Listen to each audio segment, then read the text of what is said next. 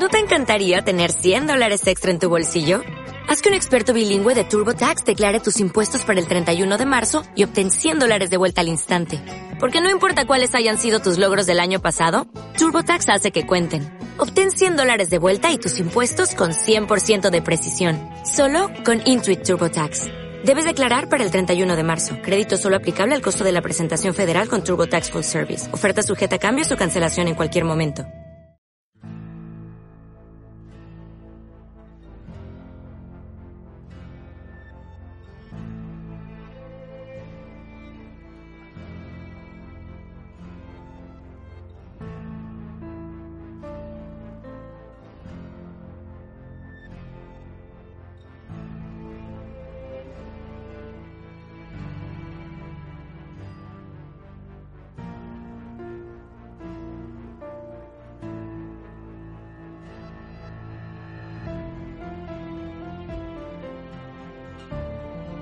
Bienvenidos a Expresa Westworld con destino el episodio número 6 de la segunda temporada. Esperamos tengan una divertida travesía como siempre. Y para ello cuento con mi compañera y ayudante de atracción María Santonga. Ya hemos traspasado el Ecuador y cada vez entendremos menos lo que está pasando. Correcto, correcto. Yo como maquinista de este podcast en vivo en YouTube, eh, Richie Fintano, puedo decir que estás en lo cierto, María. Cada vez me entero menos.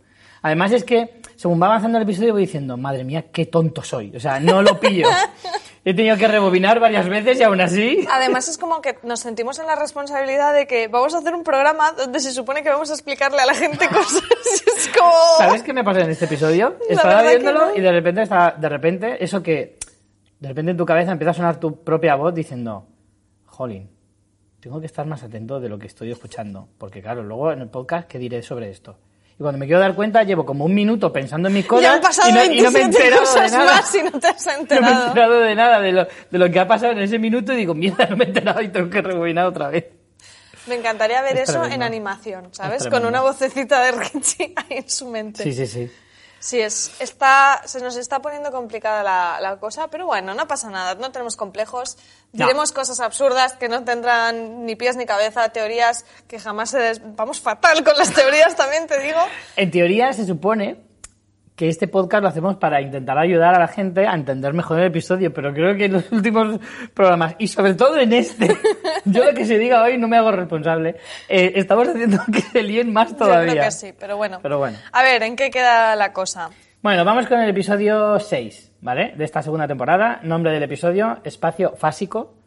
Eh, este título lo has buscado con Google Translate, ¿verdad? No, con Translate no, pero he buscado y es un término de mecánica clásica, que dices, hay me- mecánicas clásicas y vintage y modernas, pues no lo sé, pero mm, iba a decir, no me aventuraré a intentar explicarlo. Mecánica Millennial. Te lo voy a intentar explicar, pues que no lo he entendido muy bien, porque el primer párrafo de Wikipedia era como me lo he leído tres veces y digo, "Uf, no me queda muy claro. Pero por lo poco que he entendido, y que me perdone la gente que entienda de mecánica clásica, por favor, es como el espacio fásico es como una como otra dimensión creada como a imagen y semejanza de la realidad eh, y se hace con conceptos matemáticos. No sé, más o menos es algo así. Tendría un sentido con lo que vemos al final del episodio de ese Westworld virtual, ¿no? Es, yo es lo que he relacionado, pero claro, con mis conocimientos mm, de mecánica clásica, pues no llego a más, pero eso es a lo que entendí. Bueno, ya llegaremos a esa fase e intentaremos explicarla un poquito mejor.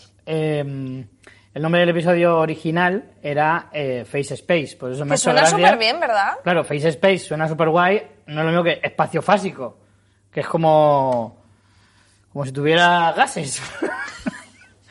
suena un poco a eso en castellano, pero bueno. Su fecha de emisión fue el 27 de mayo en la cadena HBO España y el episodio fue dirigido por Tarik Saleh, o Saleh, yo creo que Saleh. Eh, su puntuación actual en IMDB no me la has puesto. No, porque es que cuando lo miré ponía un 9 y me pareció como muy loco. Digo, esto va a bajar en estos días porque me parecía exagerado. Sabes que ya lo hemos comentado más veces. Tenía muy poquitos votos, ¿eh? tenía 400 cuando yo lo miré. Y claro, siempre votan al principio los más superfans. Entonces, ahora mismo lo vamos a ver. Eh, la puntuación actual, que vamos, a lo mejor me equivoco, a lo mejor no ha bajado, pero me extrañaría mucho que fuera mejor puntuada que, que los anteriores, porque si es así, si mantiene No, ese yo 9... creo que tiene que ser más bajo porque este episodio no ha sido Pues no te creas, mira, está en un 8,9 y ahora ya han votado 1.542 personas. O sea que en este momento está ah, con la misma puntuación que el episodio 4, el de The Riddle of the Sphinx, que también mantiene esa puntuación, un 8,9. O sea que muy buen puntuado este episodio, que a mí personalmente no me ha gustado tanto como los anteriores. No sé a ti qué te ha parecido. Sí, yo creo que este eh, normalmente suelen centrarse más en una sola trama, en dos, tres como mucho, y en este episodio han tocado todas las tramas. Mucho o poco, pero las han tocado todas. No, creo que no ha faltado prácticamente ningún personaje relevante o importante eh, por tocar en este episodio. Y como mucho a lo mejor podrías pensar, no sale William de joven, es, es el único personaje, si lo queremos entender así, diferente al hombre de negro, eh, que no aparece, pero el resto de, de tramas en el presente han avanzado. han- Bueno, en el se han presente. tocado. Bueno, el presente- Eso es venirte muy arriba, decir lo es del una forma de presente. hablar. Ya sabéis que el presente aquí es un concepto demasiado abstracto. Pero bueno, sí, yo estoy de acuerdo. Creo que este episodio no ha sido tan espectacular. Es cierto que el final pues tiene su miga, pero el resto de cosas en realidad tampoco avanzan demasiado. Eh, Vamos a empezar con las tramas. Eh, la primera escena, como dices, el, el principio, o sea, el final es de lo más interesante, pero yo también metería en ese mismo saco el, el principio con esa entrevista de Dolores a, no sabemos si Arnold, Bernard. Bueno, porque lo primero es que, lo he dicho bien, es una entrevista de Dolores. Eh, vimos que, que vimos ya una escena similar en el episodio, no sé si era el 4, mm, no recuerdo si era el 4 o el 3, eh, en el que parecía una escena del pasado en la que Arnold entrevistaba a Dolores. Y aquí confirmamos, pero nos parecía ya raro, ¿no? ¿Te acuerdas que comentamos que parecía que era Dolores la que... No, no sé si fue en el, en el piloto, ya estoy dudando. Parecía como que Dolores Bueno, era la que hacía piloto no, la... fue más reciente, yo creo. No, no, no fue tan antiguo el episodio. Creo que yo sí que creo que fuera un 3 o un 4, me parece a mí, ¿eh? Vale, no, no recuerdo, pero bueno, que esta escena ya la hemos visto y sí que sospechamos como que parecía que era Dolores la que tenía la iniciativa y aquí se confirma que es Dolores la que está realizando como una entrevista a un supuesto Arnold. Mm, No sabemos, bueno, sí, le llamaremos Arnold porque realmente interpreta al personaje de, de Arnold, que es un androide. Lo que no sabemos es si tiene la conciencia de Arnold o es un androide al que le han puesto una historia. Eso nos queda la duda. Sabemos que es un androide porque le hace el, fun- el congelar funciones motoras y podemos sospechar que sea la conciencia de Arnold porque casualmente eh, Dolores habla de que busca la fidelidad en Sí. esa conversación. Sí, la verdad es que esa primera entrevista, yo antes de, de empezar la entrevista, me imaginaba que será Arnold. O sea, cuando comienza, antes de saber que Dolores estaba más o menos al mando, ¿no? De la, bueno, más o menos no, estaba al mando de la entrevista totalmente. Pero al principio no te lo muestran así. Entonces yo lo estaba viendo y digo, guau, ese tiene que ser Arnold seguro. Tal y como se mueve, intentar adivinar y tal.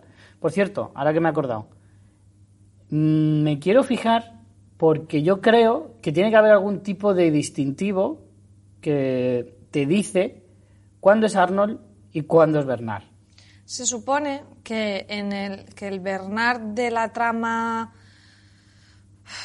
de la trama justo después del incidente, que es la que ocupa el grueso de la historia de esa línea temporal, tiene como la, la herida en la cabeza, que de hecho nosotros no nos acordábamos, pero es porque Ford le hizo dispararse en la primera temporada. Yo no me acordaba de eso. Y parece que lo reparan, pero le quedan ciertos daños y por eso tiene el tema de, de la, de las goteras, ¿no? Que tiene lo del fluido cor- mm, Sí, lo de yogur. cortical, ¿se llama? Fluido Sí. cortical por las orejas. Entonces, eso se le ve más o menos como una cicatriz en la frente. Esa cicatriz, en, el- en la trama más cercana al presente, que es la de la que empieza a partir de que Bernard aparece en la playa, no la tiene. Con lo que eso nos hace sospechar que es otro. Y luego Arnold es muy difícil de decir, pero claro, es que aquí ya no sería... Hasta ahora teníamos claro que había dos en la primera temporada. Bernard, que es un androide creado de imagen y semejanza, de Arnold, que es una persona real. Pero en este episodio lo que sabemos es que como mínimo, si no hay más, que no lo sabemos, como mínimo hay un tercero, que es este que hemos visto en esta escena, que es como que tiene la historia de Arnold y la apariencia de Arnold. Lo que no sabemos es si es un androide o si realmente tiene la conciencia de Arnold metida, igual que lo vimos con James Delos, que hayan hecho este tema de sacar la conciencia de un humano real y ponérsela. Eso es lo que no sabemos. Y encima, si es Dolores, ¿por qué lo hace Dolores? A mí lo que me resulta absolutamente imposible es ubicar esa entrevista en el tiempo. O sea, ¿es antes, es después? Tengo la respuesta para ti. Pues dámela. Vale. Hay una cosa muy curiosa que ya observaron eh, algunos super frikis de estos que hacen hilos en Reddit, que si entras ahí es tu perdición, o sea, empiezas ahí a ver teorías y te vuelves loquísimo. Pues se fijaron en que esta escena, cuando salió en este episodio anterior que nos recordamos, tenía una relación de aspecto diferente al resto del episodio. Es decir, el, el pixel aspect ratio, ¿no? O sea, el, si la. Si la mm, si la proporción de la imagen de todo el episodio es 16-9, normal, esta es mucho más panorámica. O sea, para que lo entiendan los espectadores, estamos hablando de el formato de la pantalla, ¿vale? Entonces, todo el episodio tiene un formato y esta escena tiene un formato súper panorámico, pero muy, muy panorámico, ¿vale? Eh, esa misma, ese mismo formato es el que se muestra en toda la escena final de cuando Bernard accede a la cuna. Esa- esa- esas imágenes están todas en este formato. No sé exactamente la, la relación de aspecto de las imágenes, pero es súper, vamos, es súper panorámico. A lo mejor viendo el episodio no te das cuenta, pero cuando entras en el episodio y lo ves, es que es exagerado. Entonces eso a mí me hace entender que esto que estamos viendo está ocurriendo en ese Westworld virtual, en la cuna. De hecho, no me extrañaría que precisamente si es un Westworld virtual, esa Dolores ni siquiera fuera Dolores, fuera Ford. Boom. Joder. Madre mía. Te acaba de explotar la cabeza. Cuando pensaba que lo estabas causando un poquito. Hombre, yo tengo mis teorías sobre la cuna, pero bueno, no las quiero decir todavía, las quiero soltar luego cuando lleguemos a ese punto de- del episodio. bueno, yo lo que te digo es que esto bueno. ni es pasado ni es nada. Que Ya. esto está ocurriendo en En el, en en el limbo. en el Matrix Westworld. Sí. Por lo menos es lo que parece indicar esta diferenciación del formato que han elegido para mostrarnos la escena. Bueno, bueno. Puede, puede, puede ser. Me puede cuadrar. Entonces, mi teoría, y voy a lanzarla, es que esa Dolores no es Dolores, es Ford. O sea, al final ya estamos hablando aquí de datos puramente. Eso es una apariencia que está poniendo él para desde la cuna, eh, a lo mejor... mm, Manipular la mente de los es- androides. no, es- en este caso en concreto... Bueno, porque tú crees que es la mente de Arnold real. Es que no lo sé. Es que la escena, en el momento en que le hace parar, cuando tienes súper claro que es Arnold, que no es Bernard, y de repente lo para y te das cuenta de que en realidad es un androide, ahí es cuando dices, hostia, hostia, hostia, hostia. Me he perdido como... Claro, es un androide de Arnold. de este lo que no sabemos es si tiene la conciencia real de- del humano Arnold o, o una, Claro. una que la han creado. Yo creo que sí que es la conciencia real de Arnold y que Ford desde el, el Matrix está intentando ponerlo a prueba. Puede ser, puede ser, yo también lo creo. Ah, claro, qué fácil es decir- Yo ahí devanándome los sesos para No explicarlo. me, no, me, no me cuadraría que fuera un androide, o sea, una, una mente impuesta o puesta de... eh, Sí, artificialmente, sí, no, no, no. Sí que me suena más a que es un Arnold, o sea, una conciencia de Arnold. De hecho, es que en el momento en que ves que es Arnold, aunque luego veas que es un androide, sigues pensando que es Arnold. Entonces no me cuadraría que fuera un, un androide Como un Bernard random. segunda parte, un 2.0, ¿no? Sí, algo así. Por eso no, no me cuadraba, no acababa de entender. Digo, hostia, pero es que esto cuándo fue. O cuándo será. O cuándo es. Es que no, no, no sé. Es muy difícil. De verdad, es muy difícil. Bueno, pues yo aquí me apunto dos teorías. Una, que esto ocurre en ¿Habrá la algún cuna. montaje, cuando acabe la serie, algún montaje de ponerlo todo seguido? Por favor. Sería todo un detallazo. ¿eh? Sería un detallazo. Pues yo me apunto que esto es- ocurre dentro de la cuna y que en realidad es Ford probando la conciencia real de Arnold. Son dos teorías, ¿eh? Mm. Ahí. Yo empiezo yo a lo- ahí loco, lo ahí lo empiezo. Vale, bueno, vale. eh, alguna cosa más de esta escena, pero es cortita, pero tiene chicha, ¿eh?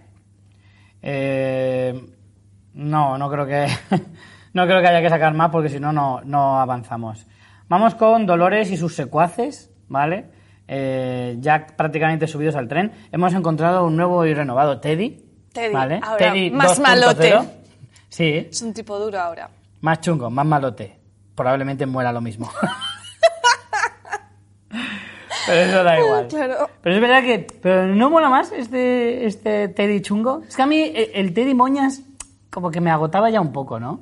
Además es que ya era como. Estás ahí solo para que te maten, al final no tiene tanta gracia. Pero este Teddy renovado mola porque además parece como que sí que le va a plantar más cara a, a Dolores. Lo que pasa es que yo creo que Dolores se va, lo va a repensar y va a decir, esta versión tampoco me gusta, bórralo otra vez y ponme otro. No sé, porque le pone una cara Lo que como... yo vi fueron ciertos Hmm. rifirrafes, ¿no? Porque él también le echa como en cara cosas en plan, Sí. también mejoraste esto. O sea, ahí hay un... Sí, como que le cambió, le había borrado el ser un cobarde, pero al mismo tiempo le había borrado el ser las cosas buenas que tenía, ¿no? Algo así yo entendí. Y, y ella se queda así pensando como, ay, si voy, te meto un tortazo. Él le dice una frase que está muy guay, que dice, ese hombre era débil y estaba condenado al fracaso, al fracaso. Tú lo arreglaste. Pero luego, no sé, hay como mucha tensión en esa escena y es como, yo no sé si lo dice un poco con segundas. Sí, parece. Es complicado ahí el personaje. Yo creo que al final no le va a salir tan bien a Dolores este, este Por eso es lo que yo digo, de que creo que al final le va a hacer, "Ña, esta versión tampoco me mola, Eh, 3.0. Eh, bueno, aquí lo que vemos es que están interrogando a, a este humano de seguridad que, que les estaba indicando dónde estaba Peter Abernathy y vamos, Teddy ya es de los de primero disparo y pregunto después, Sí. se lo cargan directamente. Muy útil, por otra parte. Eh, y, y, bueno, básicamente no sacan información de dónde tienen exactamente a Peter Abernathy y ya se van con el tren a lo loco con ese plan de, de, bueno de que cuando se acerquen más al tren, eh, al tren, perdón, a la meseta, soltar el resto de Se vagones quieren- para se hacer un el de vendetta, totalmente. ¿No? Es lo que hacen. Que lo hacen que dejan al pobre ingeniero ahí, le da lo de la bala y le dice que es, es su, su último gesto como de Lo- no, dice, es lo último que me queda de misericordia o algo así, o de bondad. para que se suicide en vez de morirse por ahí Sí. descarrilando, ¿no? Que yo espero que no se muera, ¿no? Se puede salvar, yo que sé que salte muy rápido. Hombre, yo le meto un, un pistoletazo así con, el- con la culata, un culatazo a, la- a un cristal Y saltas. Y es verdad que va a toda uva, que si saltas igual te matas igual, pero vamos, no sé, por lo menos intentarlo, ¿no? Sí, yo espero que no muera este personaje porque, bueno, además tampoco lo hemos visto morir, así que supongo que volverá a aparecer. Hombre, no lo hemos visto morir, pero no tiene muchas papeletas de haber sobrevivido. ¿eh? Pobre, me caía bien. Ya sé que tampoco ha hecho gran cosa, pero me daba pena, no sé. Eh, aquí hay un tema, también aquí vamos, vamos a teorizar, ¿no? ¿Te fijas que hay cierto paralelismo entre la escena de Dolores tocando en el piano en el salón y llega Teddy y la escena final con Ford tocando en el Mm. salón y llega Arnold? Esas cosas no suelen ser gratuitas. Hay gente que dice que en realidad se han trasladado las conciencias de Ford en Dolores y de Arnold en Bernard. Perdón, y de Teddy. No, la de Arnold en Teddy. No, espérate, no, al revés. Sí, la de Arnold en Teddy y la de Ford No, en es que están las dos. O sea, una es que, que está eh, Ford en Dolores y, mm, y Bernard en Teddy. Y luego hay otra que dice que me gusta más que Teddy está en el Bernard que vemos de la línea del Uy, uy, futuro. uy, uy, uy, uy, uy, uy. Ya me está mezclando. si ahora me cambias a un Bernard de un sitio con un Teddy, ahora resulta que la chica serpiente se mete en el cuerpo de Héctor. Eh, No, no, no, ¿eh? No. Pero a ver, eso va a pasar. O sea, uno de los giros de esta temporada es que uno de los androides que estamos viendo, su cuerpo y su mente no corresponden. Porque si no, ¿por qué tanta leche de énfasis de, de, de- de la perlita del cupcake que se saca y que se pone? Eso es porque van a hacer un intercambio y eso está... Sí, Vamos, eso, me lo creo, está pero cantado. mil cambios y tal. Yo lo que sí creo, es que no quiero entrar en lo de la cuna hasta el final, pero bueno, sí que creo eh, que la cuna es esa internet de la que hemos hablado, esa intranet, digamos, que, que hablamos, porque además es que lo dice él, sí, está claro, ¿no? La cuna es el, eh, como, como el backup de todas las mentes de todos los androides y eso es precisamente donde se juntan para comunicarse entre ellos mentalmente, lo que hemos hablado en otros capítulos. Entonces, la mente de Ford se ha quedado ahí y es el que está controlando las otras mentes desde esa cuna. Entonces, no está dentro de, de- de- de Dolores per se. O sea, no está dentro de Dolores, pero sí la está manejando por, a través de esa internet. Vale. Yo creo que Dolores tiene su propia conciencia, ¿vale? Pero está teledirigida Igual- por Ford. Manipulada, no teledirigida. Yo lo que creo es que al igual que Maeve tiene su propia identidad, su propia, que es artificial, pero ha evolucionado para convertirse en algo más o menos natural, por así decirlo, ¿vale? Digamos que ha perdido su parte artificial y se ha convertido en algo propio, con identidad propia. Dolores es un poco lo mismo. Lo que pasa es que Maeve no está en el arco de, de Ford, o al menos no le interesa de momento, y está muy independiente de esa historia, pero Dolores no. Dolores es efectivamente como su títere, pero no Para creo- acabar con Delos, ¿no? Claro.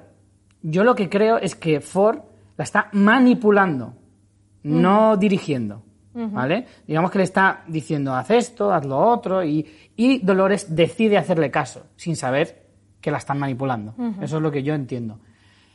Y luego, donde es que voy perdidísimo, es con Bernard y Arnold y lo que está haciendo Bernard y la bolita esa que llevaba en el bolsillo, ¿cuál será? Si es él. O sea, esa bola es Ford, es Arnold, es Krusty el payaso, que ya me vale cualquiera. Yo creo que es Arnold, por lo que te he dicho Sí, antes. yo también creo que es Arnold.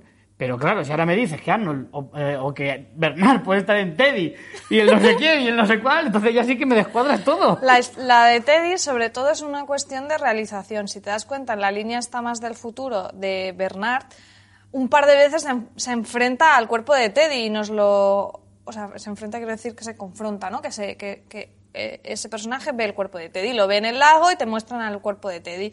Luego, en el episodio anterior, en las instalaciones cuando están todos los cadáveres, otra vez vemos el cuerpo de Teddy. Y es como que hacen mucho hincapié en plan, cuerpo Teddy muerto, Bernard está aquí y está raro. Cuerpo Teddy muerto, Bernard está aquí y está raro. Entonces, pues bueno, no sé, a lo mejor es una relación muy tonta, pero que en realidad eso sea una cáscara vacía y Teddy realmente sea el que está ahí. Incluso eso podría ajustarse un poco cuando él dice lo del lago de los maté yo a todos. Como ahora el Teddy este está desenfrenado, a lo mejor es como que el Teddy mm, hecho malote se los cargó a todos, pero luego lo reset- le recuperan el backup del Teddy que conocemos en el cuerpo de Bernard.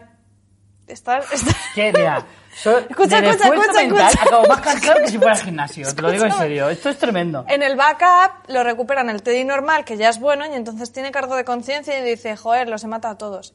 Y está en el cuerpo de Bernard y por eso tiene esa, esa O sea, pena. Teddy está en el cuerpo de Bernard Sí. y Bernard en el de Teddy. No, esos son dos teorías diferentes, no pueden ser a la vez.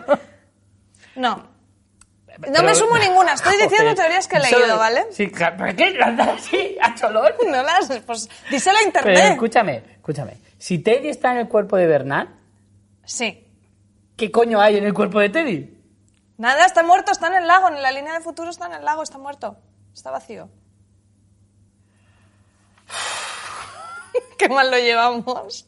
Pero fatal, bueno, ¿eh? vamos a pasar. De esto no me voy a apuntar ninguna. He soltado la suelta y ninguna para ti. Vaya morro. Me he apuntado ya dos antes. Tú te has apuntado la de Dolores, Sí. pero ya, te la, ya la habías dicho en episodios anteriores, así que simplemente apuestas más.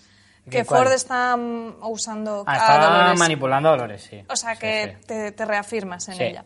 Vamos a pasar a la trama de Delos, que es muy cortita, eh, en la que, bueno, el pobre Stabs es el tío al que menos caso le hacen de todo el, el que más se universo. meten con él, pobrecito, tío. pero es pena. bullying lo que le hacen ya a este hombre, ¿verdad? Sí, sí, sí, totalmente. Totalmente. Vemos que, bueno, Stabs... Además eh, es que hasta se inventan nuevos personajes para humillarlo más Solo todavía. para eso. Creo que Stabs es el nuevo Teddy. Stabs aparece eh, después de una semana de que, pues, suponemos que los indios le han liberado, ¿no? Lo mejor es que Charlie le dice, ¿dónde coño estabas? Y dice, no, de vacaciones, no te fastidies. Sí, encima se lo echan cara al pobre. Y, y bueno, eh, se ve que tienen a Peter Abernathy y se comunican con Delos por fin, diciendo que pues ya tienen eh, a Peter, que es lo importante, para que manden ayuda. Y bueno, llevan a Peter donde los ingenieros, que está allí gente esta de seguridad, y hacen una cosa súper cruel con el pobre Peter Abernathy, que es clavarle a una camilla con unos... Pero con unos con- cachoclavos sí, que flipas. No sé eso qué broca lleva, pero vamos. Hombre, tienen que ser unos clavos, pues una cosa así, porque se la clavan en el hombro y para que eso haga tope. Muy, muy desagradable, yo sufrí Sí, mucho sí, con esta verdad, escena. es tremendo. Además es que el otro le dice, pero esto es necesario. No le puedes poner ahí unas bridas y ya está, como tu hijo de vecino, hombre. Sí, sí, es un poco durillo. Joder. A tu querido Peter, verdad. además. Sí, con lo bueno actorazo que es. Y bueno, cuando como efectivamente ya han avisado a Delos, mandan un equipo de seguridad que llega en, en paracaídas que a ti por lo visto te ha gustado mucho, ¿no? Me ha encantado. O sea, este personaje... Bueno, Pues, lo voy a adelantar, spoiler, pero es mi personaje favorito del episodio y solo tiene cuatro frases. Pero si no hace nada, Me da Richie. igual. Además, a Stabs le llama Nancy o algo así. Es como ya, lo humilla, pero de todo. Es súper... De verdad. Pero además me encanta. Es como no llegar le llama de- Nancy. deja- sí, al final le, Le pone llama, nombre de mujer. le llama Ashley, pero es que se llama así de nombre. No, se llama... Ah, Ashley, Ashley Stabs, ¿se Claro, llama? Claro, Bueno, aún es así el lo- apellido. Lo, hace con Rintintín. de Claro, de, tienes- Ashley como mi sobrina. sí, eso sí. O sea, pero me parece genial. De hecho, hasta el- al que le manda, llama a un compañero, ¿no? A uno que trabaja para él o algo así. Mm. Y se ríe Y también, le- y en le plan- dice, acompaña a Ashley ahí, no sé qué. Y el otro se empieza a reír en plan, qué cabrón, jefe, qué cabrón. Eh, bueno, me sí, genial, básicamente genial. es todo el mundo haciendo bullying a Stabs y bueno, llegan a la sala de control con este tipo nuevo de seguridad y Charlotte y el, el mapa se restaura, el mapa está tan molón que tenían en la meseta y ven que el tren va a tometer a- Hostia, contra ellos. Espero que no lo hayan matado, que es mi personaje favorito del episodio. si lo matan nada más entrar, Pues no qué bajón. Eh, bueno, oímos el, el estruendo de la explosión, pero no sabemos qué ha pasado. Además, luego de eso, de hecho, eso encadena con que en la cuna se oye también el estruendo, así que entendemos que la cuna está también en la meseta, pues como aquello tenía infinitos pisos subterráneos, pues en alguno de los pisos eh, Hombre, es lógico pensar ¿no? que una cosa tan importante esté en el cuartel general, ¿no? O sea, Sí, sí, es claro, estará. esté- su- Suena como que está abajo, ¿no? Que suena el estruendo como de arriba. Sí, sí, sí, sí. Eh, ¿Tú pensaste que el plan del tren, o sea, lo pensaste desde el principio o cuando viste que lo iban a separar dijiste, ah, vale, va por aquí la cosa? ¿O lo sabías ya de antes? ¿Lo Eh, imaginabas? es que yo no creo que vayan a. Bueno, sí, a lo mejor chocan el tren, pero ellos se bajarán antes o algo así, tipo en plan butrón ahí. pum, no, no, sé. no, ellos separan el tren. No, que lo van a separar, Dolores y no. todo eso lo separan y... Ah, dices lo que pensaste tú al verlo. A ver, separan el tren para coger más velocidad con la locomotora y el primer vagón. Para Yo ir a la que no. meseta. Yo creo que sí. Ellos están en la parte que se va frenando. ¿No lo has entendido? No, Me pues no, yo no lo he entendido. Está la locomotora con uno o dos Sí. vagones que se supone que están llenos de dinamita. Y ahí es donde va precisamente tu amigo el negro. Ah, eh, yo pensaba que sueltan unos para atrás. Y son Vale, vale, ellos vale. se quedan en la parte que además se va frenando poco a poco porque ya no tiene locomotora. Vale, y vale. porque ellos se quedan mirando hacia adelante. Yo lo entendí al revés. Yo entendí como que el, el- Bueno, da igual, ¿para qué voy a explicar lo que entendí mal? Es como si dices, bien, ya está. Vale, sí, pues a lo mejor simplemente para O hacer sea, un que de mi pregunta no pensaste que esa era la idea porque lo has entendido. No, obviamente no lo, no lo pensé. No, ¿Cómo, yo... cómo se va a, a estrella? Se meten en el túnel y no vemos cómo se tiran del tren. Si es que no tiene lógica lo que tú pensaste. Bueno, pues lo siento, ¿vale? No me juzgues. Perdona. No, que- es que si yo no me entero de las teorías, tú no te enteras de esto. Cae conmigo. Bueno, pues yo no me meto contigo porque no entiendes un montón de cosas. Me da igual el tren. Hombre, ya. Bueno, Bueno, vamos a pasar de drama, Rich, el por caso favor. es que no te enteraste. Qué cabrón. vale, Maeve y, y su clan, Que cada vez hay más gente. sí. Eh, bueno... eh, O- o menos. Bueno, sí, en Están Perdido. Empezamos con Shogun Wall. Más se, se despiertan, por, ya es por la mañana, después de la que han liado allí la Ya carnicería. Eso, eso parece el día siguiente después de Tomorrowland. Todos ahí borrachos diciendo, ¿qué hice anoche? Y bueno, ¿Qué vemos hice que... anoche? Yo ayer no era japonés. Molaría. Qué idiota que eres. Bueno, y vemos que Akan está arreglando el cadáver de Sakura y hace un rito muy bonito que es sacarle el corazón. Qué precioso. Lo que vemos que Precioso. estos androides están, ¿no? vamos, orgánicamente perfectos, anatómicamente Sí, perfectos. pero yo hay un detalle que no entiendo muy bien. En primer lugar, eh, Maeve es un poco sádica, me doy cuenta. Primero, con su, su superpoder Jedi podía haber evitado que mataran a la muchacha, si se hubiera dado cuenta un pelín antes. Pero es que no se da cuenta, le pilla de Jolín, diez minutos antes se podía haber dado cuenta. Y Diez hubiera minutos evitado... antes, no, pero si el tío está allí como diciendo, ay, qué bonitas estáis para el baile, zasca, y, la, y la justo es- aparta. claro, la parte. y entonces Akane hace su baile de disimuladamente me acerco y te corto la cabeza, ¿eh? y justo después, cuando van a atacarles por haber matado al jefe, es cuando Maeve ha- hace su poder Jedi y todo el ejército se mata entre sí. O sea, no pasan ni tres minutos. Sí, pero lo que digo es que ella no sabía que este tipo iba a matar a Khan en ese momento. También, vamos a ver, Bueno, al contrario, no es sádica. así- Ella se cree que van a hacer ese trato, va a hacer el baile, se va a arreglar y no va a hacer falta hacer una carnicería. Aún así, tiene a Silvestre y a Piolín, que son los dos técnicos que, Para arreglar a que lo podía haber arreglado y la podía haber revivido. Ya, le en podía vez haber de eso, dicho, deja que la otra se "Acá muera no- del susto. Una cosita que te tengo que comentar, que esto Claro. se puede apañar. An- Antes de que vayas sacándole el corazón a la peña, ¿eh? que sepan que esto se puede devolver. Ya, pero bueno, también tiene ese punto de que ellos no han querido Es como para coger conciencia. si le sacas el corazón, pierde la garantía y ya no se puede arreglar. Eso que lo sepas. A ver, yo qué sé, yo entiendo que es porque también ella no quiere ser, aparte en este episodio lo hace varias veces, ¿no? No quiere ser súper intrusiva. Al final cada uno tiene su vida. Akane no quería Coño, salir de su pero- realidad. Ya, pero es como igual si me lo cuentas sí que me apunto a eso si salvas a mi hija. Yo, lo- en fin, yo me lo bueno. pensaría dos veces, ¿eh? por muy japonés y, y- y ceremonial que seas, no me fastidies. Eh, regresan al pueblo sin lavarse ni nada, hechos una, un- una porquería. Y están allí los guerreros del Shogun eh, y, y viene eh, Tanaka, que se llama Tanaka, un nombre clásico, ¿no? Hombre. El capitán Es como Tanaka. llamarse José Luis en España. O sea, Sí, que es nombre japonés por excelencia. Y llega Tanaka que tiene apresados a Héctor, a Musashi, a la chica dragón, que por cierto sí, sí está el nombre por ahí, pero no, no sigo sin acordarme, y Armistice. Y bueno, eh, Musashi reta en un duelo a Tanaka. Y aunque Akane le pide a Maeve que, el- que intervenga con sus poderes, por eso te digo que ella es como, no, no quiero meterme. Es ¿no? un poco, claro, es un poco como, como Dios, ¿no? Rollo en el sentido libre de, albedrío. Voy a dejar que tal hasta que ya me toque entrar a mí y soltar un diluvio o cosas así, ¿no? O sea, hasta que no pase algo muy, muy gordo, yo os dejo que vosotros os matéis. ¿Qué te pareció el, el duelo a katana de Musashi? Me gustó, me gustó. Estuvo muy guay. Estuvo muy chulo. Además, el, el- luego cuando le corta la mano, como grita. Y tal, y ahí no para de recordar las palabras de, de Sizemore de decir, esto es como World pero un poco más gore. Y decía, hostia, pues la verdad es que sí. Porque aquí no hay día que pase sin que alguien pierda un miembro, una cabeza, algo. O sea, es impresionante. Sí, ahí, bueno, pues como decía, eh, la frase que le dice mm, Maeve a Akane es todos debemos poder elegir nuestro sino, aunque este sea la muerte. Correcto. Lo remarco porque es importante porque luego Akane se la devuelve. Exacto. Y dice, y dice, rebota, rebota y en tu culo explota. bueno, sí, al final, eh, nada, se salvan por la vía legal, que es mm, Juicio por combate. combate, evidentemente. Y eh, se van de excursión al lago este de la nieve, que la verdad es que bonito es un rato. Eh, madre mía, lo que habrán tardado en hacer esa montaña.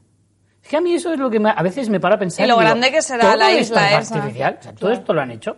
Hablando ya de las plantas, las montañas. ¿Cuánto se tarda en hacer una montaña? O sea, se tarda un montón. no lo sé, nunca me he puesto a ello, la verdad. Quiere decir, o sea, eso no te lo Como haces en un mucho fin de he hecho un semana. castillito de arena en la playa y ya me he entretenido un rato, o sea que en una montaña Sí, sí, pero es impresionante, ¿eh? a lo Fuji, no sé, no sé Jolín. cuánto es la media. Pero bueno, eh, nada, y llegan a, al tobogán de la muerte. Que me recuerda, ¿viste el capítulo ese de Los Simpson, uno de Halloween que están en un castillo que, que el señor Vance es Drácula, que se llama el tobogán feliz?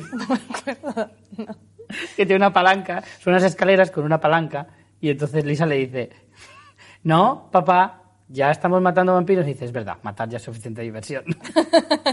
Para una palanca y hacer un tobogán, pues este me recordó mogollón, es lo mismo. Pero es, una, es un acceso a una de. para volver a entrar por un, a la zona subterránea de las instalaciones de, de Delos por abajo.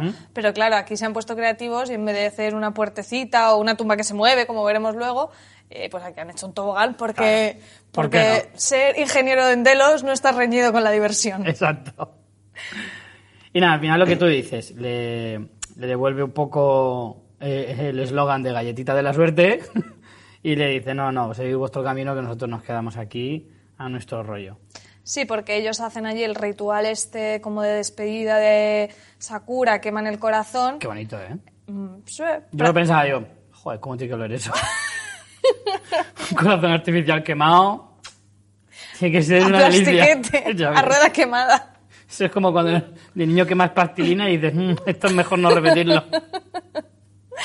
Bueno, y ellos, pues eso, eh, al final deciden quedarse ahí un poco en, en ese hogar donde reside el corazón de su hija, todo muy épico, muy bonito, cerezos en flor y ese rollo que les va tanto. A mí me dio mucha pena. La chica dragón sí se va con el grupo, pero Musashi, Se coge un Erasmus y dice, me voy a Westworld. Musashi y Akane se quedan allí. Y yo espero que volvamos a ver a estos dos personajes porque a mí me han gustado mucho. Yo no creo que los vayamos a ver demasiado, me parece. Pero yo espero, he dicho. Ya. Ah, probablemente sean protagonistas en el próximo episodio. Bueno, Pero bueno, llegan a Westworld. aquí hay una elipsis porque se supone que van por los tunelcitos, pa, pa, pa, pa, pa, pa, y llegan a Westworld en una de estas entradas subterráneas, que esta es muy práctica, como decía, que es una tumba que se mueve para un lado, que me encantó, que dices, qué bonito. Pues sí, además muy resultón, queda muy resultón. Y nada, Sizemore dice, oye, ¿soy un crack o no soy un crack? ¿Eh? Como Google Maps. Claro, porque le lleva, llevan, llegan exactamente, por fin, a la Sí. casa de Maeve, que la pobre lleva seis episodios para llegar. Ya ves. Y bueno, llegan y se encuentra la hija, la hija no lo reconoce evidentemente, tiene otra madre muy parecida a Maeve, Da mucha pena eso, aunque nos lo olíamos Sí. totalmente, ¿no? Sí, sí, sí. Tienen ese diálogo bonito, un poco metafórico, hablando con la niña con los eh, muñecos, ¿no? De que eh, no le van a hacer nada malo, tal. Mm. Que ahí dudas un poco, dices, ¿algo de conciencia tiene la niña? Porque aunque habla de los muñecos, parece como que en parte se acuerde de que esa narrativa le pasa a ella, ¿no? ¿No lo llegaste a pensar? Es que es probable que le pasara en la narrativa con su madre real. O sea, Claro. con, la madre, con su madre en ese momento. Sí, sí, pero se acuerda. Hmm. Algo se acuerda, porque que justo use como esa historia con la muñeca, hablando del ataque de los malos y no sé Sí, qué, sí, puede ser, puede ser. mm, me parece a mí que vamos a ver como el despertar de la niña o algo así. Efectivamente, mm, llega la nación fantasma y me parece muy gracioso que Maeve se enfrenta a sus fantasmas, nunca mejor dicho. Y aquí, claro, hay gente que dice, "Ah, ¿y por qué no usa sus poderes? Joder, la mujer tiene un trauma mm, mortal y se queda muy bloqueada y asustada acaba de ver a su niña. A mí me parece que la escena tiene toda la lógica del mundo. No puede ser que esté usando sus poderes siempre. Para empezar, los acaba de descubrir, o sea que aún no se ha leído el manual de instrucciones. Y luego, todo lo que está viviendo Maeve en esa escena es muy, jolín, Sí, es pero muy crea, conmocionante. crea una confusión porque, claro, cuando lo hizo la primera vez y no funcionaba con los de la Nación Fantasma, claro, en ese momento no sabíamos lo que luego Sizemore le explica y es para hacer esos poderes tienes que hacerlo en el idioma de ellos. Richie, Claro. veo que lo has pillado, ¿eh? Sí, pero escucha. Muy bien. no, no, lo digo sorprendida y positivamente. Gracias. es, es curioso que lo hagas en forma positiva y al mismo tiempo sea un insulto. No, pero vamos, vamos a explicarlo porque a lo mejor Claro, lo- claro. los espectadores no lo cogieron. En un primer momento ella lo emplea con la Nación Fantasma y no funciona y no sabe por qué. Pero claro, luego descubrimos a, través de Sizemore que para dar una orden y que te obedezcan tiene que ser en su propio idioma. Bueno, que es el realmente japonés. no. Realmente debería, deberían cambiar de idioma ellos. No Lo que- necesariamente. No, bueno, o, o ser en su propio idioma, pero lo que puede estar pasando es que igual que en, en Shogun Wall haya fallado la codificación de idioma. Claro, Teóricamente claro. los androides cambian de idioma, entonces ya tú, aunque le des eh, Pero- la instrucción en inglés, te entenderían, pero si esa codificación no está y están en, en modo, es que yo lo del bilingüismo no lo llevo bien, Claro, es que depende, Pues ya te lo porque que creo que, hacer lo tienen que tener activado. O sea, todos los androides tienen la opción multilenguaje, pero no todos tienen por qué tenerlo activado. Y de hecho, decía que era un error en Shogun, pero si ha pasado en más, es que todos lo tienen desactivado por alguna razón. Puede ser un fallo o puede ser adrede. puede ser Ford, como Puede siempre. ser Ford, perfectamente. No se sabe. Pero, en cualquier caso, Maeve sí habla su idioma. Ahora sí, claro. Claro, entonces ahí es donde se crea la confusión. Los de la Nación Fantasma siguen teniendo la habilidad de no escuchar los poderes de Maeve por alguna razón que todavía desconocemos no le dice o es solo por el idioma. Maeve les habla, pero Claro, no les da ninguna digo- instrucción Por eso digo que me parece confuso, porque eso no se explica. Es cierto que justo, no justo la escena se acaba ahí, a lo mejor no se puede desvelar en, las- en el siguiente episodio que aparezcan, pero sí que crea esa confusión de decir, no, no le dice las, las órdenes porque cree o sabe que no van a funcionar, o no le dice porque no ha tenido oportunidad. Y ¿Funcionarán mm, por el idioma o es que directamente ellos lo tienen eh, desactivado por alguna razón también? Muy confuso, ¿eh? Muy confuso. Vamos a cambiar de trama. Nos vamos con el hombre de negro. Bueno, espérate, sobre los indios, un par de cosillas. Y es que eh, le dice una frase muy inquietante el jefe este indio que le dice, acompáñanos, vamos por el mismo camino. Como Sí. siempre, la nación fantasma eh, nos intriga, Como siempre, liándola toda. nos intriga un montón, pero eh, no acabamos de averiguar. Yo empiezo a pensar, uniendo un poco con las teorías que estábamos hablando, de que si Ford ya tiene como un contacto directo con Dolores, quizá Ford, vía la Nación Fantasma, esté intentando como reclutar a otros androides poderosos, como en el caso de Maeve. Es lo único un poco que se me ocurre. Pero vamos, que por intentar sacarle algo a esta gente. Está claro que la Nación Fantasma está al servicio de alguien. Y lo más probable es que sea Ford. Es lo más probable. Pero bueno, no descartes que pueda ser otro. Y un par de cositas más. Ya estabas apuntando tú el tema del idioma, de que no funcionan los poderes de Maeve. O sea, no funcionaron los poderes porque no estaban en el idioma. Eh, en el primer episodio, cuando vemos a Maeve, que la presentación de Maeve, si recuerdas, eh, está el androide este caníbal atacando a Sizemore. Sí. ¿Te acuerdas? Y Sizemore intenta hacerle lo de congelar funciones motoras y no, y no va. En cambio, Maeve llega y lo consigue. Y decíamos, ¿por qué Maeve puede y Sizemore no? Yo pensándolo, creo que lo que sucede ahí es que Maeve ya está haciéndolo mentalmente, pero no es consciente aún de ese poder. Bueno, yo ahí lo que pensé es que tenía... A ver, no todos tienen ese poder. O sea, quiero decir, no todos tienen la habilidad de desactivar. Bueno, eh, pero los humanos sí deberían. Entonces es como que ese caníbal falla y no responde a los comandos, pero como Maeve puede acceder mentalmente, lo consigue hacer. Bueno, eso No es sé, salirnos no un poco del tema, pero se- lo pensé posterior y de grabar y, y quería comentarlo. Eh, bueno, un solo detallito que nos falta de Westworld y es que se quedan un momentito solos los tres humanos, Sizemore, Félix y Silvestre, y eh, Sizemore utiliza esa especie de walkie con el que Pide ayuda. presuponemos que pide ayuda, lo cual resulta un poco curioso justo cuando en la escena anterior se ve como una complicidad con Maeve bastante bonita, ¿no? Cuando ella le agradece, po- porque a ella le da las gracias por haberle llevado allí, siempre tienen su pique, pero que parece casi como una relación que se ha establecido entre ellos, que son así, porque además los dos son así puñeteritos, entonces incluso ves a Seymour como que medio sonríe, como diciendo, joder, al final le voy a coger cariño a esta perra, pero, pero luego justo es en esta misma, al final de todo esto, que parece que, bueno, que les traicionan, tampoco tiene por qué traicionarlo, simplemente él se quiere ir y ya está.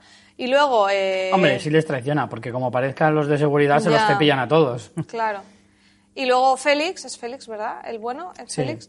Félix se queda con ellos, que es como el pro, el pro androides total, el humano más pro androides que hemos Hombre, visto, ¿eh? si recuerdas la primera temporada, de hecho es él el que despierta A a Maeve. En realidad. O sea, Sí. ayuda mucho a Maeve a que acabe despertando por Mm. sí misma, ¿eh? Y además le enseña cómo... eh, le, le hace ver un poco que es un androide, porque al principio ella no lo sabe. Claro. Y él, él le enseña. Y de hecho le enseña las instalaciones, pero bueno. Eh, sí, sí, es desde luego el más pro. más mí pro. me De interesa todas mucho ver qué pasará con Creo que. Sizemore es el típico que vela por sí mismo, pero luego en el último momento tiene un cargo de conciencia y les acabará ayudando. Yo creo que también. Pero Aunque si te das cuenta, la, su mayor- la su primer instinto es salvarse. La Nación Fantasma ni ha matado humanos de momento, ni tampoco está como atacándoles, porque vale, llega Héctor y los demás, pero tampoco ellos devuelven como los disparos. Es como un. Por eso te digo que a lo mejor confusa. a lo mejor no es Ford. Podría ser a lo mejor Charlotte, que los está manipulando. Es que yo te digo que no, no tengo, no, es probable que sea Ford, pero no tiene por qué. Porque es lo que tú dices, les veo ahí un poco ambiguos. Todo, todo no puede ser Ford tampoco. Claro, por eso, es que si todo es Ford, entonces ya apague y vámonos. Bueno, vamos con una de las poquitas tramas que nos queda, que también es breve, pero no por ello menos interesante, y es la de El hombre de negro con su hija Grace Emily, no sabemos ahora exactamente qué nombre ponerle, en los que, bueno, seguían ellos por allí con el camino, con Lore, los primos y con todos. Eh, y hay una escena como bastante bonita, una conversación de William con Grace en la fogata, en la que hay varios detalles. Uno, como que las intenciones de Grace son un poco confusas, ¿no? Por un lado vemos como que sabemos que se supone que le ha llamado Charlotte, la ha invitado Charlotte Hale al parque, que dices, ¿por qué? Tampoco tiene, de entrada no sabemos muy bien por qué. Después que sí que le pide Hombre, como... quieras o no, es heredera del imperio. Claro, como justo han hecho la fiesta y todo eso, Sí, ¿no? a lo mejor es como para tenerla contenta, no sé. Siempre es bueno tener a los poderosos de tu lado, ¿no? Mm. Yo entendí más o menos eso. Sí, pero no sé, me, me llamó la atención que mencionaran a Charlotte Hale. Luego que ella eh, habla de que, que, bueno, un poco como perdonando a su padre y, y disculpándose ella de decirle, bueno, no debería haberte culpado por el suicidio de, de mamá, Está feo. que está feo. Y luego hay una conversación, bueno, y también que quiere como que se vuelva con ella a casa, Sí. Que eso es un poco como... Viene a decir algo así como, ya perdí una madre, no quiero perder a un padre por muy capullo que seas, básicamente. Entonces dicen, no quiero... Suicidio por robot, que me encanta el concepto. Sí, porque No al final quiero que tengas un suicidio por robot. Tiene sentido porque es como si tú te quedas sabes que vas a morir y entonces lo estás permitiendo, por lo tanto es un suicidio. No te puede matar un robot, no, o sea, intentando sacarle la lógica eh, trascendental es como un robot no tiene intención de matar, o al menos eso, ella, eso Sí. cree ella. Es una herramienta que tú usas porque además sabes que existe ese peligro y, y lo estás buscando. Claro, más porque además lo dice, ahora que tiran a matar, que te quedes aquí, es prácticamente un suicidio. Hmm. Y de alguna manera es como, ya perdí a una madre por culpa de este parque porque tú te obsesionaste con él. Y además es que le ningunea mucho, diciéndole que es como un crío y tal y Sí, cual. tienen un pique ahí entre ellos bastante Sí. interesante. Es una Pero- relación amor-odio clásica de decir, eh, te quiero porque eres mi padre, pero en el fondo te odio porque me has amargado la vida. Pero al final no puedo dejar que te mueras, porque al final perderte es igual, incluso peor que tenerte aquí y odiarte. Lo que pasa es que hay un punto bastante interesante y es que de entrada William lo que cree es que no es su hija de verdad, sino un androide que ha hecho Ford para intentar que Sí. deje el juego. Sí. Entonces... Que la otra se quedaría en plan, papá, ¿de qué hablas? ¿Qué fumas? Sí, pero hay un detalle bastante interesante y es que cuando hablan de cuando iban al parque de pequeños, eh, bueno, cuando Emily era pequeña, él, él le dice, ¿Te, aterro- ¿te aterrorizaban los elefantes? Y ella dice, no, a mí me encantaban, era mamá a la que le aterrorizaban. A mí ese fallo me hace pensar, hmm, fidelity, o sea, ¿no será un fallo de que realmente ella pueda ser un androide y que y que lo que William detecta es como algo que no cuadra y que por eso No. él se va. Yo no lo creo No, porque, no lo creo. porque Creo que nos la presentan en The Rag, no sé, me parece un poco que sea un androide no me pega demasiado, ¿no? Yo me apunto la teoría de que ni de coña, vamos. Y yo creo que lo que es es una representación de lo poco que le importaba a su familia. Entonces, Mm, también. y de cómo estaba metido tan, tan en su mundo Que que ni se acuerda de si era la madre, la hija o, o el lechero. Claro. O sea, creo que la conversación está hecha a propósito, no es casual, pero lo hace precisamente para dejar constancia de lo mal padre que era. Pero yo creo que también juegan con eso, con el pensar que como el propio hombre de negro explicita de que ella piensa que ella pueda ser un androide, de decir, uh, aquí hay un fallo, a lo mejor el hombre de negro tiene razón. O justo lo contrario, o a lo mejor es el, fa- el hombre de negro el que tiene un fallo de fidelidad cuando su hija le dice, esto no es como tú estás recordando. Entonces, lo meten y es muy puñetero porque tiene las tres lecturas. La que Puede tú que dices... sea como, como cebo, pero yo sinceramente creo que los dos son humanos y que simplemente es eso, un fallo de, de- de mal padre, de no me acuerdo el día de tu cumpleaños. Y, día- y efectivamente, eh, o bien se va porque piensa que es un robot, o bien se va porque es un mal padre también, porque a la mañana que, de siguiente verdad, se sigo va y pensando punto. lo segundo, porque además él se emociona, ¿no? Al decir, hostia, mi hija no me odia, pero Es muy bonito, parece que haya verdad en esa conversación. ¿no? sí, por supuesto, yo de verdad creo que la hija quiere sacarle de allí. Yo creo que, bueno, nosotros teníamos la teoría de que ella estaba ahí para, para destruir Delos. No sé si lo quiere destruir, pero desde luego no le tiene ningún cariño, a pesar de que de niña disfrutaba y, y ahora se ha metido para disfrutar y demás, que además el detalle de decir, me he venido, me he follado todo lo que he pillado. Que es muy bonito eso para comentárselo Sí, a tu padre, es sí, sí. de un buen gusto. Pero mm, yo creo que ella odia, o sea, el parque le gusta, pero odia lo que le ha hecho a su familia, básicamente. Y por otro lado, eh, sí que creo que ella ha ido allí para, para sacar a su padre. Creo que de verdad ese es su objetivo. Lo que pasa es que, chiquilla, con lo lista y lo habilidosa que eres, ¿cómo no viste venir el hecho de que tu padre te la iba a jugar? Pero vamos, eso lo sabían hasta en Shogun.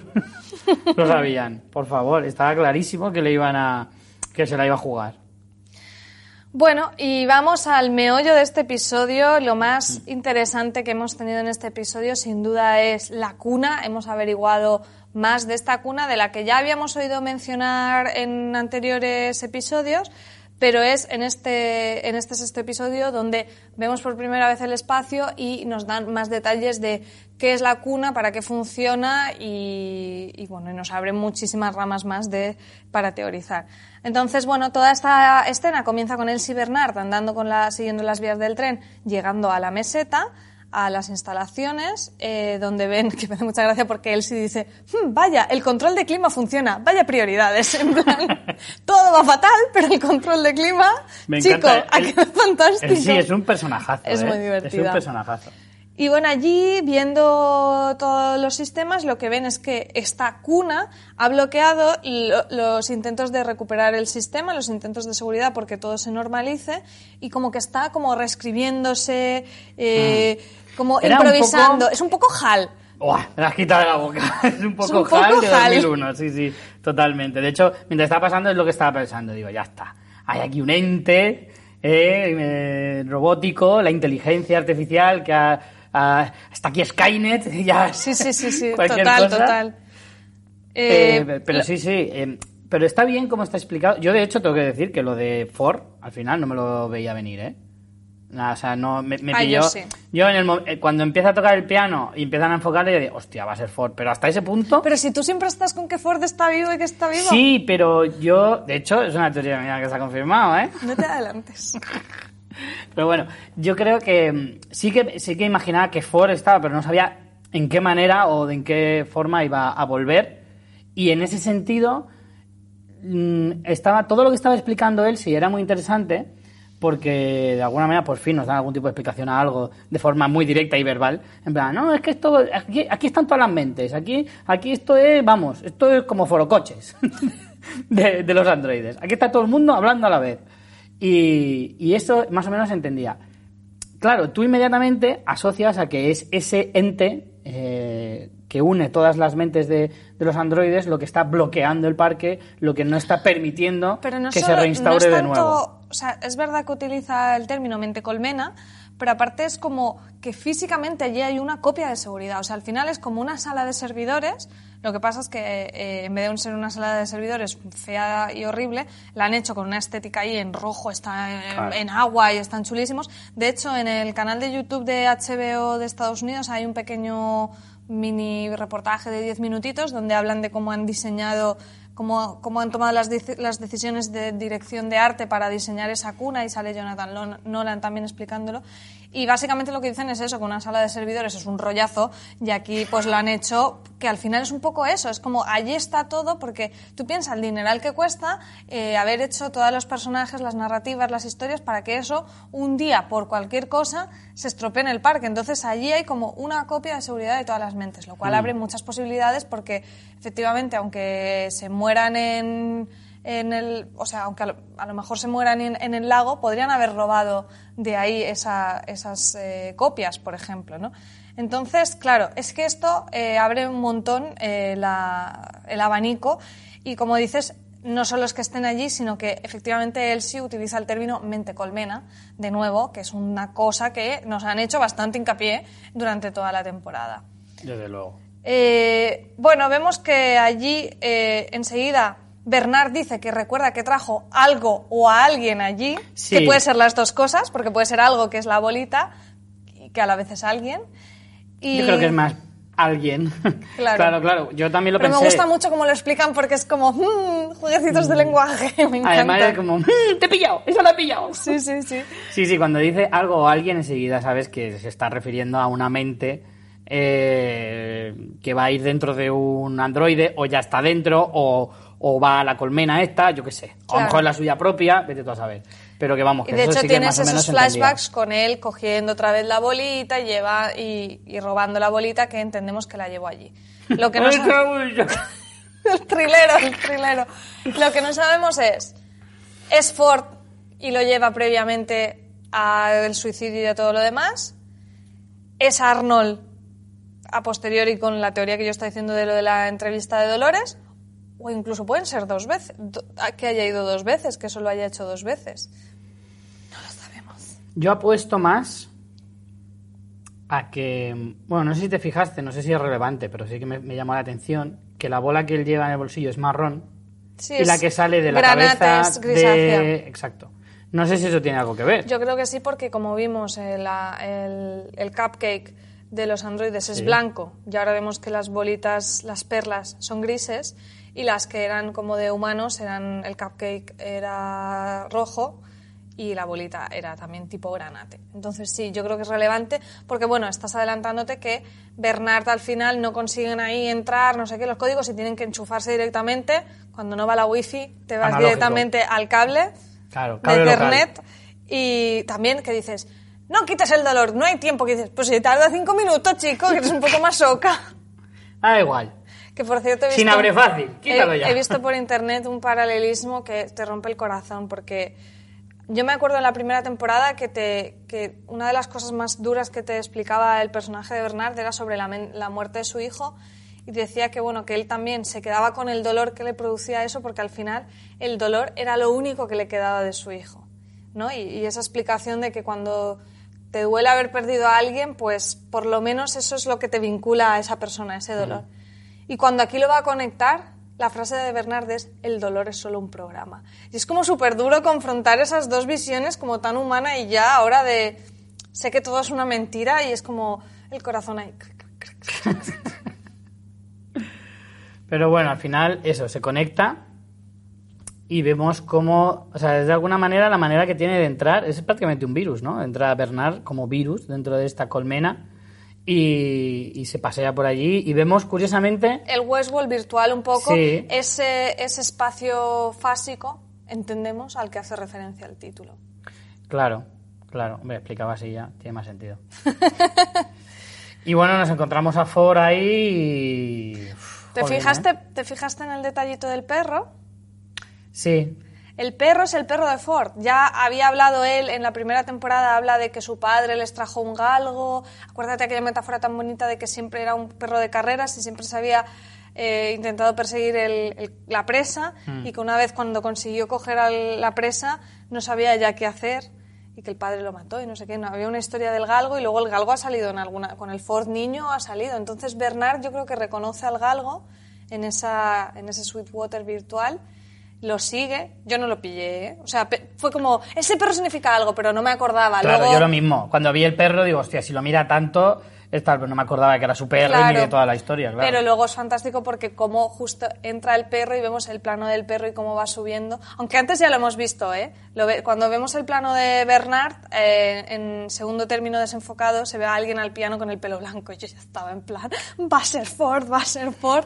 Y efectivamente luego va- vemos al perro a los pies, se enfocan al perro, va subiendo la cámara y en el reflejo del piano eh, está Ford que le dice, hola viejo amigo, que también tiene narices la frase porque viejo amigo, más viejo amigo es Arnold, pero Bernard, pues oye, ya llevan también su... Claro, no, pero Se, se entiende que es Bernard. Entiendo yo que sí, pero tiene muy mala leche la frase. Sí. Aunque bueno, ahora si de repente nos hacen pensar que es Arnold y que todo el tiempo ha sido Arnold, ya es como, cabrón, ya tengo que ver la temporada entera otra Hombre, vez. no debería ser Arnold por lo que tú has dicho, porque la bolita es gris. Claro. O sea, entendemos a lo mejor que la gris es artificial y la granate yo sí es lo entiendo humana. así. Yo lo entiendo así. Puede pero ser. Entonces, ¿qué significa que esté ahí Ford? Pues ¿Qué yo- significa? Yo he, re- he recogido una frase de la primera temporada que me encanta, previa a la muerte de Ford, en la que él dice, Mozart, Beethoven y Chopin nunca murieron, se convirtieron en música. Entonces Ford no ha muerto, ha metido su conciencia en su gran creación. Y me parece que tiene todo el sentido del mundo, Sí. que él metió allí su conciencia, se ha convertido en ese HAL que lo, controla todo, que lo controla todo y que le ha hecho un zasca a Delos maravilloso. A ver, es que en realidad todo cobra sentido cuando piensas, ¿qué sentido tendría que de repente Ford se pegara un tiro en la cabeza después de todo lo que ha hecho? De repente, o sea, se supone que la- era la culpa, ¿no? Por haber hecho eso. pero él no tenía ninguna culpa, yo estaba encantadísimo de sí mismo y de todo lo que había hecho. Culpa tenía Arnold, por eso se mata. Pero Ford estaba, vamos, en la gloria. Bueno, y, y podía haber pensado que se había equivocado con los androides, pero no le pega al personaje de Ford suicidarse. Rendirse. Le pega decir, sí, pues ahora lo voy a hacer y se va a cagar la perra. Y lo que, y en realidad es lo que está haciendo. Si él es el que lo controla todo, está dándole a los androides las herramientas para que se rebelen y destruyan Delos y se quede eso como ese mundo que encima él es el dios creador. Vamos, en realidad es muy coherente con lo que hemos visto en la primera temporada, que sí sabemos que él metió el tema de las ensoñaciones para que despertaran, o sea, que, es que esto va en la línea. Así que, Yo te voy a decir una cosa. Me lo Si apunto. lo piensas, si acaban con Delos y eso se acaba convirtiendo en su propio territorio, esa arma de la que hablaban que estaban fabricando en aquella llanura y demás, a lo mejor es la clave para conquistar el mundo, en el sentido de erradicar la raza humana y quedarse ellos como única raza. Y esa a lo mejor, esa es la idea de Ford en un primer momento, desde un primer momento. O sea, intentar, al final, eh, él convertirse en lo que él mismo ha creado y erradicar la raza humana porque es imperfecta. Y él cree que a lo mejor los androides son la nueva especie de la que hablaba Maeve hace poco, la nueva especie que se impone a la especie más débil. Y esa arma, a lo mejor, es la clave de todo. No lo sé, yo no he llegado tan allá, pero está claro que el arma nos la tendrán que desvelar. Yo, a ver, eh, daría por confirmado que Ford está vivo en ese modo ¿Tú de conciencia. De todos modos, si lo piensas, nunca se fue del todo. En esta temporada lo hemos visto. Eh, con la voz en el niño, con la voz en la hija siniestra de Lawrence. Eh, ca- cada niño que sale en Westworld va hablando como Ford por ahí. Sí. Eh, lo vimos en las escenas esas como de joven, cuando de- eh, Dolores y Arnold están como supuestamente en el exterior del parque para las presentaciones. O sea, que es que siempre ha estado ahí, muy presente. Entonces, en fin, a mí me cuadra mucho. en, la- en el séptimo episodio ya os digo que sale. Y nada, mm, Hombre, tendrá que explicar algo, no Yo puede creo que- pasar a saludar y ya está. Yo creo que va, a haber mucho más de la cuna y va a haber mucho más de Ford. Y bueno, como esto es quizá lo más interesante de este episodio, o no sé si habéis entendido lo mismo que nosotros o algo completamente distinto, pero por favor dejadnos vuestros comentarios, podéis dejárnoslos en YouTube o hacérnoslo llegar también por redes sociales, eh, de qué os ha parecido todo esto de la sala de servidores de la cuna y sobre todo el regreso de Ford. Bueno, eh, Oye, pensaba que iba a ser peor, ¿eh? Yo estoy hemos cansadísima, pillado- estoy hemos cansadísima. pillado algo, pero bueno. Pero bueno, tanto que le damos a la cabeza, vamos a ver cómo estamos en teorías. Y debo decir que por lo menos vamos a dar una más por confirmada. Eh, era tuya, tú dijiste que Ford estaba vivo de alguna manera. Te la he dado por válida un poco así porque decías como androide. Bueno, te la doy por Bueno, válida. Yo dije que no había muerto. Vale. Esa es la eso. realidad. Dije que no había muerto.